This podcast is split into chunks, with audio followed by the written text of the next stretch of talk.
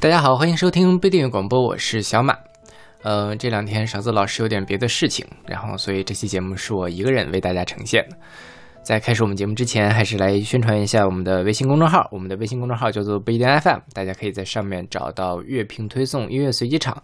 最近这个乐评推送基本上都是只有勺子老师在持续的更新，我已经好久没有写了。然后在每一期推送的后面会找到勺子老师的个人微信号，然后可以通过那个加入我们的听友群。呃，同时我们最近还新弄了一个网站，叫做不一定点 me，也就是不一定的全拼点 me，大家可以在上面找到呃歌单啊，或者是使用泛用型博客客户端订阅我们节目的方法。呃，这期节目其实是我临时起意准备的，就是之前也没太想好，到底一个人录节目要跟大家聊些什么。呃，我是一个不太能自言自语的人，所以我就找了一个我。大概这半年多时间以来，一直在收集的一个歌单。这个歌单是我平时自己听到一些歌，我觉得很好听，也很能反映我当时的心境，我就把它存到了这个歌单里。每当我心情不太好，然后觉得啊人生好迷茫啊，生活好痛苦的时候，我就把这些歌翻出来听一听。呃，可能在大家看来，这也不是一些治愈系的歌，可能听起来也挺难过的。挺郁闷的，然后我这个歌歌单的名字也叫 Depression，其实也是那个压抑或者是忧郁的意思。但嗯，总之我想跟大家分享一下吧，随便聊一聊。呃，这期节目可能没有像我们之前节目那么多干货，所以大家如果不是很感兴趣的话，现在就可以关掉了。嗯，下周勺子老师就回来了，我们就会回到日常的这个节目的风格。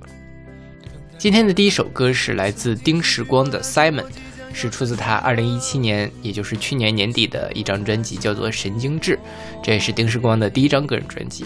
丁世光这个人在乐团其实已经嗯很长时间了，他给陶喆啊、像林宥嘉啊都给都写过很多的歌，然后自己出专辑倒是头一次。这个 Simon 其实是丁世光的大学同学，然后在丁世光有一阵子做音乐做不下去的时候，然后他在就脑海里一下子就蹦出 Dear Simon, I just don't know 该往哪里走，就是其实就是对好朋友的一种啊，其实是问好朋友也是在问自己，不知道以后的日子该怎么过。我不知道大家有没有这种感觉，我有一阵子还经常会有这样的感觉，就觉得人生有点走投无路。好像到处都是选择，但是也不知道哪条路到底应该是自己应该坚持下去的。呃，尤其是在面对儿时，假设还有一点点的梦想，但是后来可能就没有什么梦想了。嗯，这样的一种非常纠结的状态。所以我听这首歌的时候，我就特别能感受到丁世光在这里面传达的出的那种迷茫以及不甘，对生活的那一点点的不甘心。所以，甚至。他这里面也会写说，呃，早已什么都没有，我还不断频频回头，等些等待那些我曾经失去和那些我即将要失去的，是我太常哭红眼睛，还是他们已经不会悲伤？对，就是是我太常哭红眼睛，还是他们已经不会悲伤？是我自己太幼稚了吗？是我自己太无能了吗？还是说，是大家？都已经被生活规训、被生活妥协了呢。就是我，我不知道你们会怎么样了。我经常会这么想。但是哈，这个歌其实最吸引我的是它的后半部分。它前半部分当然用了这样刚才我说的那些很直白的，然后很很直接的一个方式去质问自己，或者说是去询问他的好朋友 Simon 到底。该往哪儿走？生活到底应该是什么样子？我应该做些什么？我应该坚持什么？或者说，我是不是应该放弃这样的一些想法？但是到最后，当人生已经落掉了之后，后面就是管弦乐非常红，就是这个澎湃的，一点一点出来，然后整个的把人就给包裹住了。我每次听到这个歌，听到这部分，我就非常的感动，或者说是有点心潮澎湃，因为。我觉得，可能问问天问地问朋友都问不出答案，但是能感受到的是心里面的那一点点的能量是真实的，那一点点不甘于现状的愤怒也好，热情也罢，它也是真实的。但至少心中有这些情绪，而且能够把这些情绪用这样的方式表达出来，我觉得也比早早的向生活低头要好一些。最近可能是，呃，年纪稍微大了一点，我就觉得我特别的怀念，嗯，本科的时候那种横冲直撞、什么都不管的那样的一种少年心气儿。其实现在很多时候做事情都更瞻前顾后一点，不太能够像当时那样放开手脚，但是。呃，那种状态很值得怀念。那我觉得，那种状态肯定也会伴生着这样的纠结、这样的迷茫。它总比我们死气沉沉的安于生活，一眼就能望到六十岁、七十岁要好一些吧。啊，不知道你们听这首歌会是什么样的感觉？OK，那我们来听这首《Simon》，来自丁时光。从来不曾怀疑过。我见过最高的山峰，最温暖的手。从前我不假思索，大胆蹉跎，以为我会永垂不朽，才发现，当我终于睁开眼，看见他们早就。紧紧闭上，Simon，I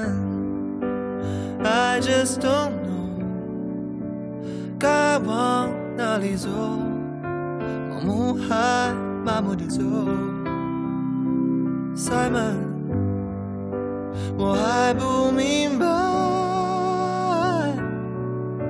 为什么命运捉弄降落在这个错误。的星球，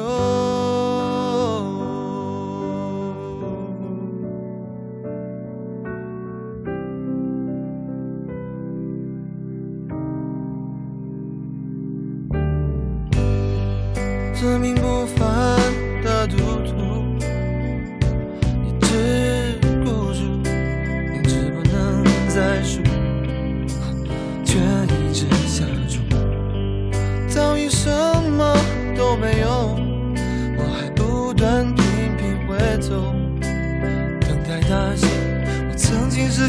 那些我即将要失去的。是我太残酷红眼睛，还是他们已经不会悲伤再问。I just don't know，该往哪里走？漫步的走，Dear Simon，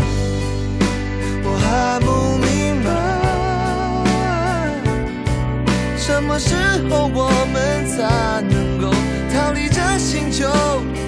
我们能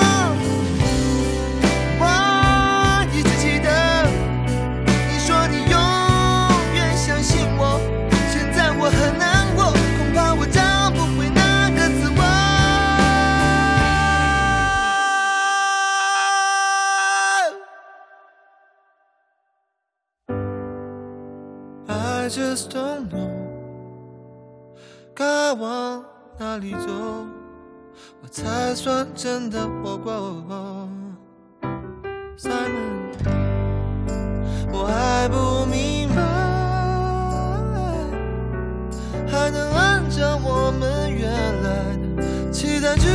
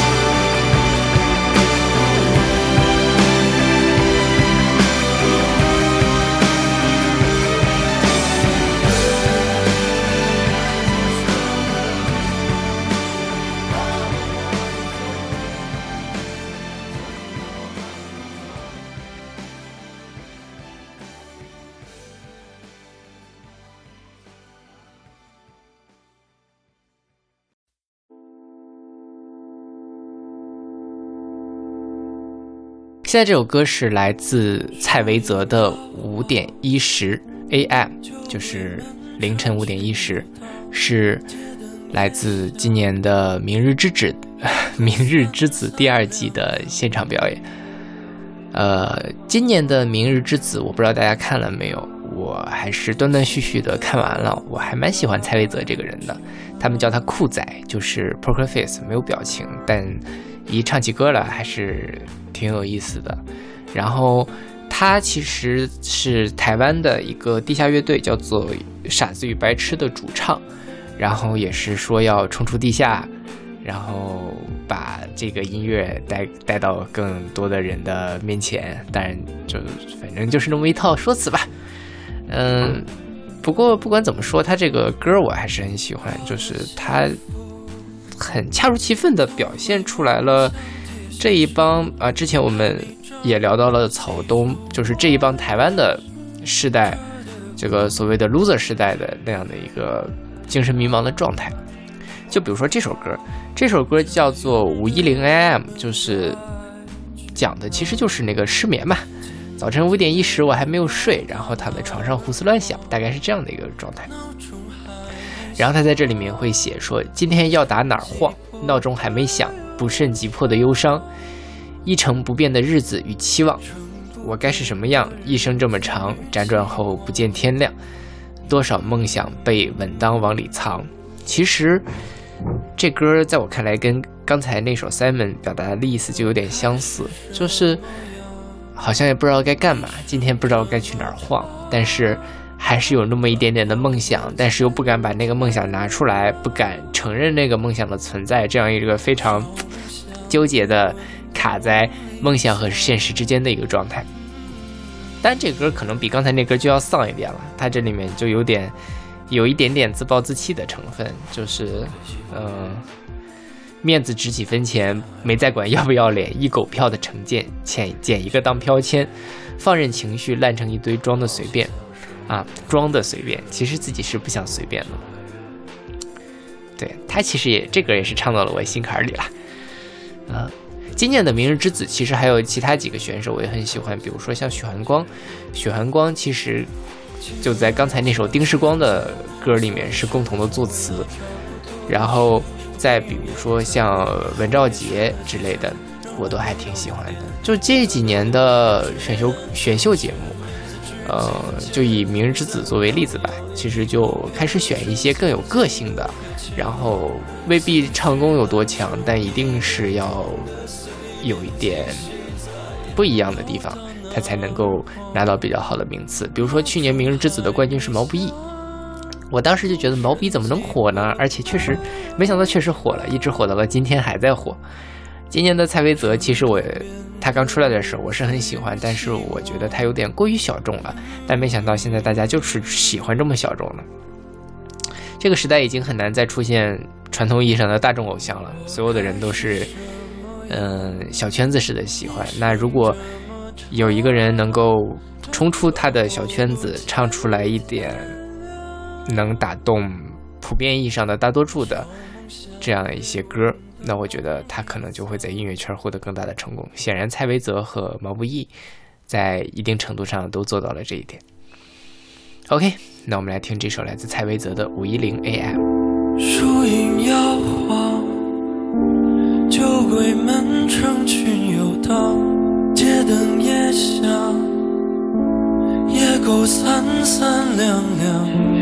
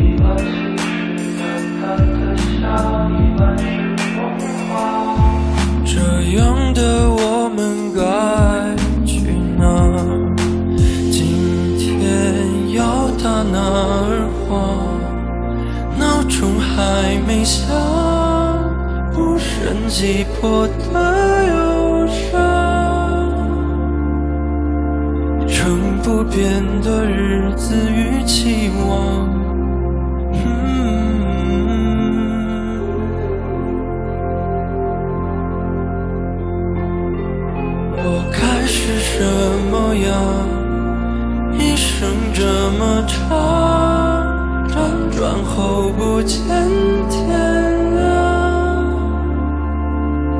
多少梦想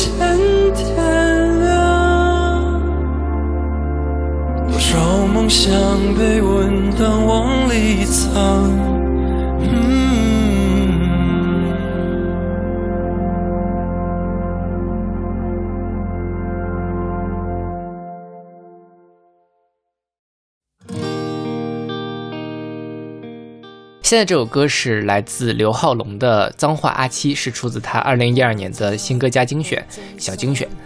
嗯，刘浩龙这个人可能大家不是很熟悉，我也不是很熟悉。他是香港的一个演员和歌手，然后出了几张专辑吧，好像也不是很多。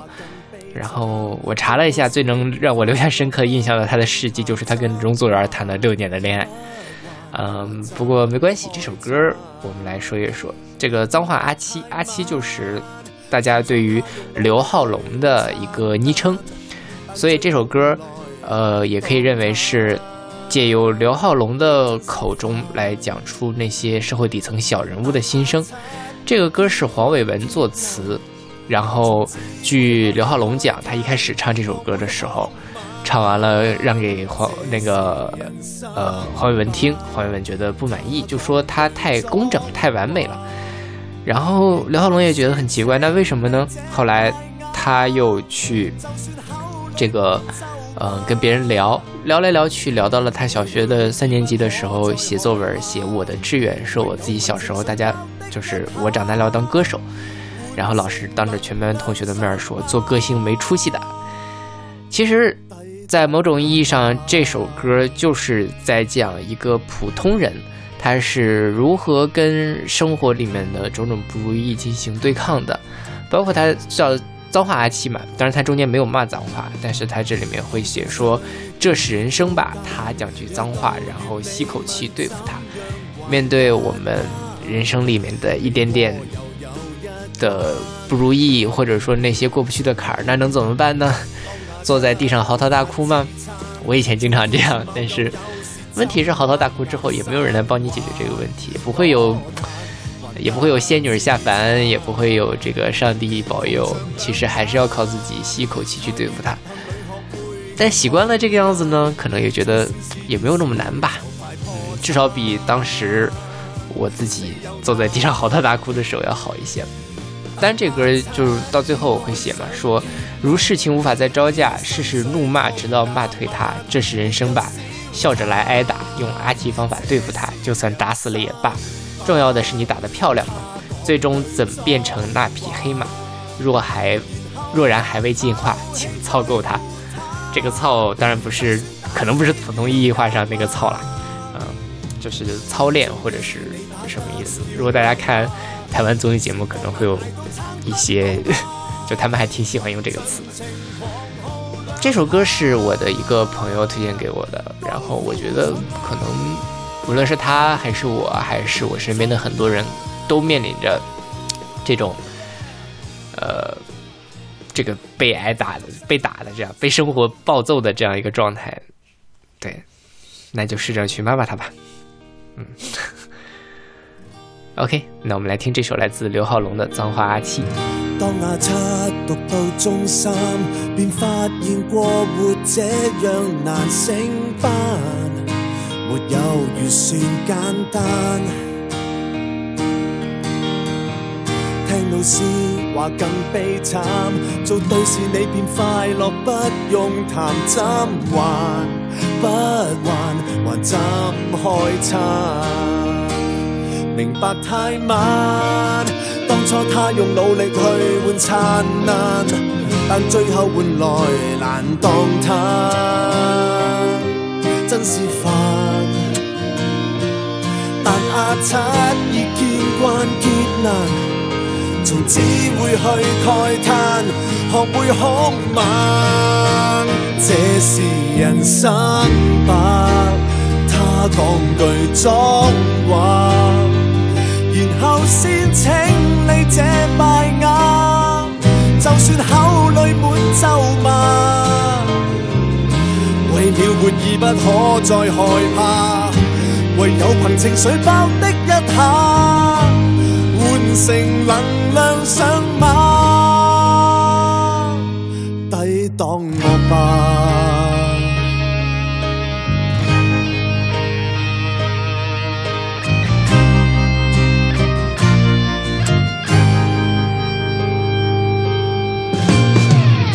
順水電與租單，又到月尾問怎樣還一關，未過又有一關。當阿七沒法支撐，就記住某舊有時怎還岩生還多難，還得支撐，紅像兩眼。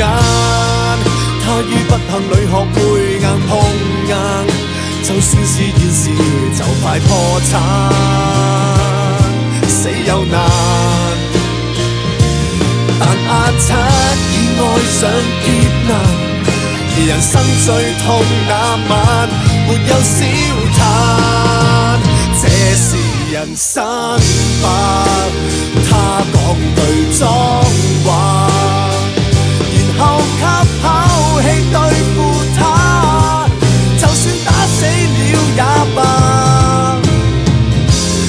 是你打得漂亮嗎？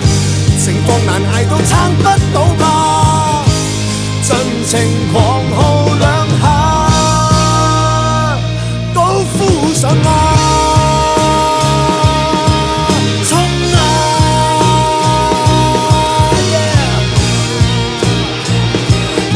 俗世中不粗魯做到嗎？宇宙這樣塌，方式雖不高雅，亦盼草中有神話。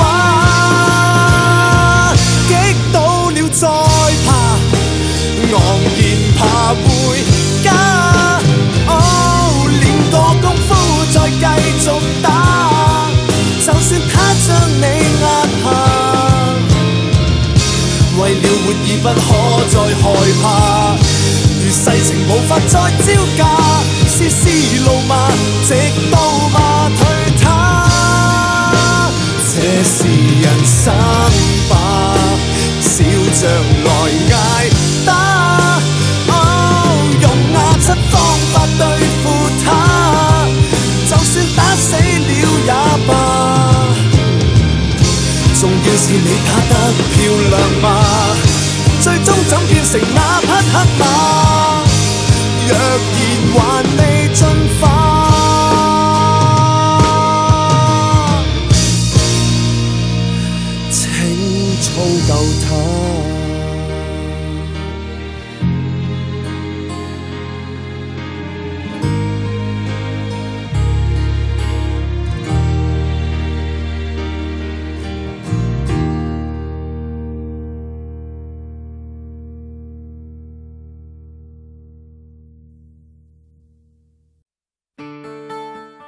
现在这首歌是来自叶树英的《决定》，是出自他一九九四年的专辑《非常属于我》。叶树英是台湾八十年代开始活跃的一个女歌手。然后，说实话，我之前没有听过她的歌。我听到这首歌是因为今年今年年底的时候，张悬啊，当然我们现在可能应该叫他焦安普，就是焦安普，他要出一张新的这个演唱会原声，叫做《恋云》。在那张。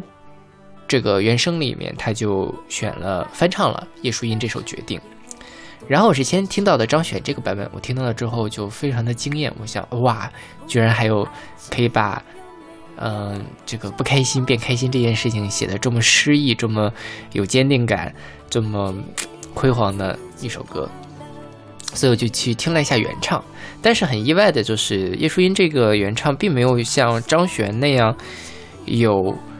呃，在我看来，张元张悬赋予了他非常多人生上面，或者是甚至是哲理上面的意义。但是叶舒音这张这首歌就反而更纯粹一些。就这首歌其实决定嘛，决定最核心的，他就写了一句话：我决定让自己快乐起来。为什么要决定自己快乐起来？因为现在不快乐，对吧？对。那在我看来，就这么简简单单的一句话，就描绘了这个歌手在。面对不快乐、面对困难的时候，那种就是置之死地而后生，或者说我不能这样了那种求生的、那种要想要改变自己生活、想要改变自己状态的的那那股力量，对，在我看来这是非常非常难得的。然后在张悬的个人网站上面，他也谈到了这首歌，就说他其实是本来是想翻这个翻唱叶淑音的。这个更晚的零五年那张《Invisible》上面的歌，但是，但想来想去可能不是很好翻唱，就想到了这首《决定》。这首《决定》，他在这里面写说，想要选这首歌，希望在演唱会上，也许会有缘分生出那么一瞬间的过程。这样的歌手提醒着我，在自己的人生里过日子，继续不计代价，想要当一个完整的人。完整是指。为了自己的每个念头都不计代价，继续活在每个感知与无知无觉的当下，去完成每个当下，与自己是否缺乏并没有关系。张悬说话一直都嗯云里雾里的，但就是这段话，我觉得说的还算是比较清楚的，就是在我看来就是两个字嘛，勇敢。就是能不能做到不计代价？刚才我提到了那个。少年少年心气嘛，其实我觉得到了我现在这个阶段，我其实还挺希望能够保留我身上的那一点点为数不多的少年心气的。前两天跟朋友聊天，他就他就有点担心，他说是不是我身上的这样一种状态就没有了？因为前两年我还 dis 天 diss 地的，然后这两年我就架起一把来做人了。但是我自己对我自己现在的状态还是比较满意的，因为我觉得在一些我真正在意的地方上，我还没有跟这个世界妥协。有一些我真正想要做到的事情，我还是依然想要的，而且我现在相信我可以把它做到。对，我不知道这是好是坏，也当然也有可能过了一两年，等我。等我再开始录我自己三十岁的 节目的时候，我会啪啪啪打脸。但是现在觉得可能打脸这个过程也是一个，也是一个挺有意思的过程吧。嗯，说回到这首歌，这首歌叫做《决定》，我决定自己快乐，我决定让自己快乐起来，不论外面有没有太阳。其实我很好奇，就是这样一种决定到底是从哪儿这个生出来的。就是我身边的一些朋友，当然是有从很阴郁的状态一步一步变得开朗，变得阳光。我自己可能也有这样一个过程，但是我很难说是从哪一个点开始，我的情绪从一个下降眼儿变成了上升眼儿，从哪个一点开始它发生了一个转折，是什么让我们做出了这个决定？对我自己来说，我很难去想是不是有那个点，但是我很好奇你们会不会有这样一个点。对，希望大家都能找到吧，希望大家都能找到一点点的理由，决定让自己快乐起来。如果你现在不快乐的话，OK，那我们来听这首来自叶树英的《决定》。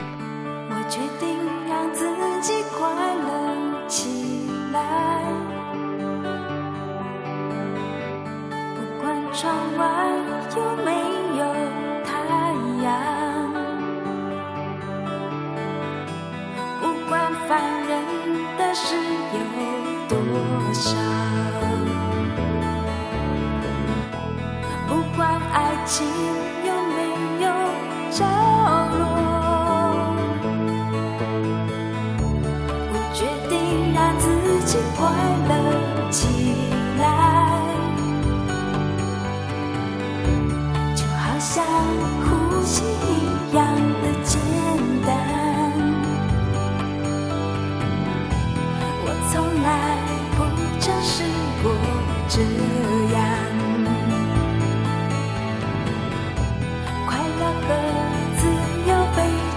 的相像。只要我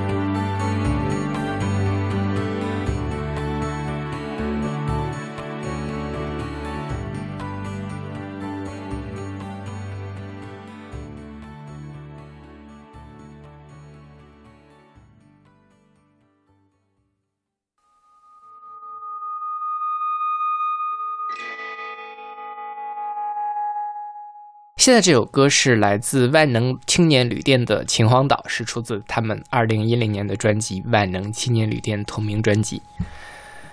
呃，万青我们已经说过很多很多次了，应该是，我觉得也不用跟大家介绍了。如果大家还不知道万青的话，那建议去听一听他这张专辑。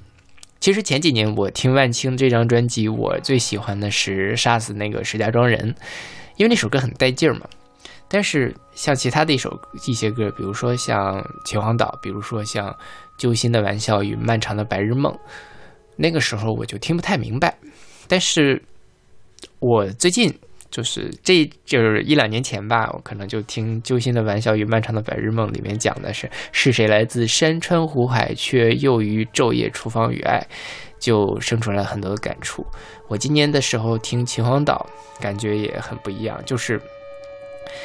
秦皇岛这个歌一开始可能是一个非常沉静的那种夜色中的大海的氛围，但是中间突然小号一起来，然后我就绷不住了，甚至于有的时候我听到那个小号起来的时候，就也会啊热泪盈眶是有点夸张了，但是是有点想哭的。这个小号就像是在这个夜空中突然划破天空的那个灯火一样。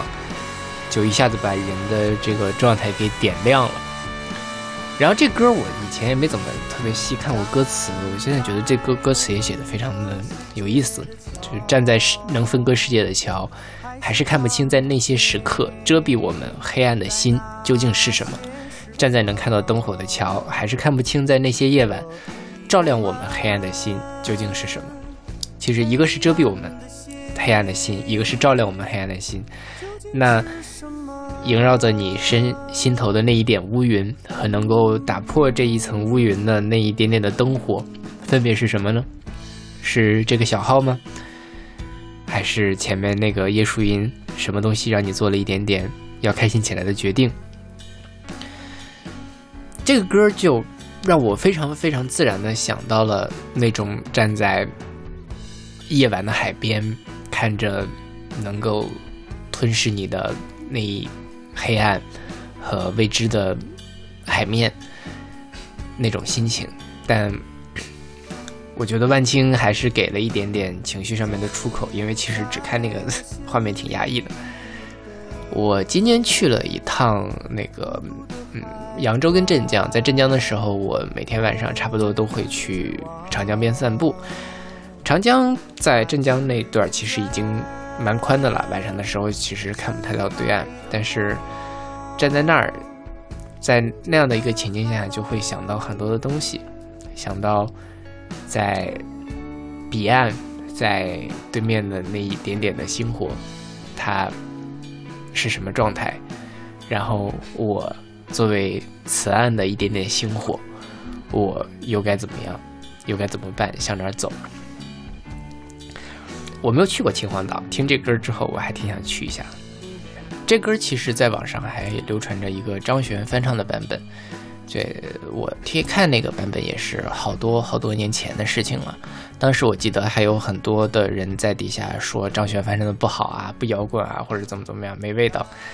嗯，但我觉得用张悬的那样一种有一点出世的、有一点超然的状态唱出来还挺好的。张悬的。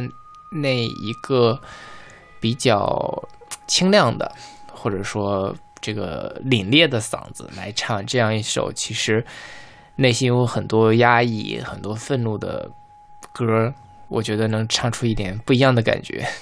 某种程度上，我觉得张悬现在越来越往那样的一种闪闪发光的神，或者是那样的一个状态。我也不知道为什么，我最近想到张悬，总是想到这个什么大地之母这样的存在。可能是我脑子里面那根弦搭错了吧？对，但这首这个万能青年旅店的秦皇岛到最后，他还是会写。于是他默默追逐着横渡海峡年轻的人，看着他们为了彼岸骄傲的骄傲的灭亡。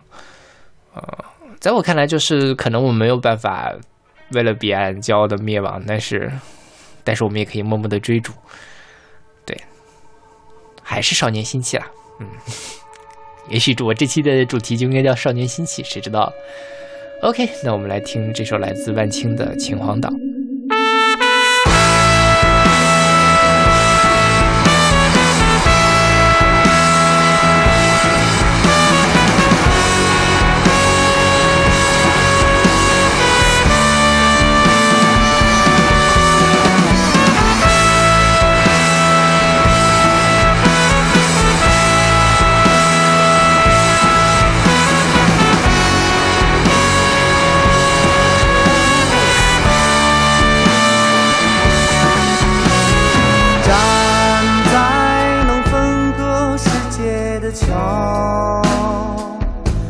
是看不清，在那些时刻，遮蔽我们黑暗的心究竟是什么？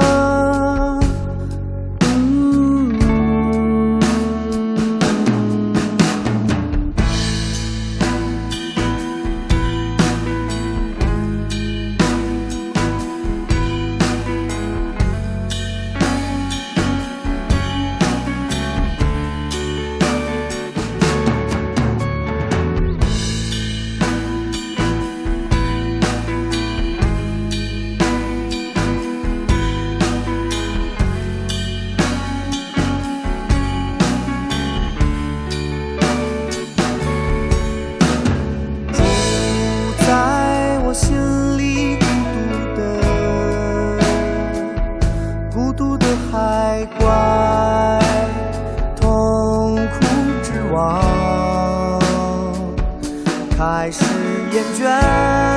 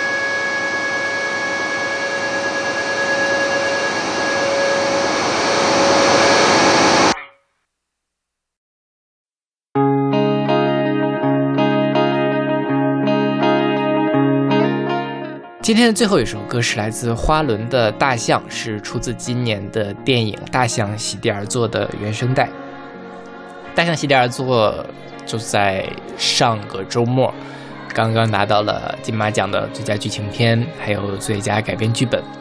当然，花轮这张原声带也入围了大这个金马奖的最佳原创电影音乐。这电影我没去看。啊，因为现在这个网上流传都是一些盗版资源，我还是挺期待去院线看一下的。然后四个小时，光看那个预告片儿，我就觉得非常的难过，怎么那么压抑啊？然后这个导演胡波，他呃去年应该是去年吧，去年自杀的时候，自杀之后，我也上网买了他的两本。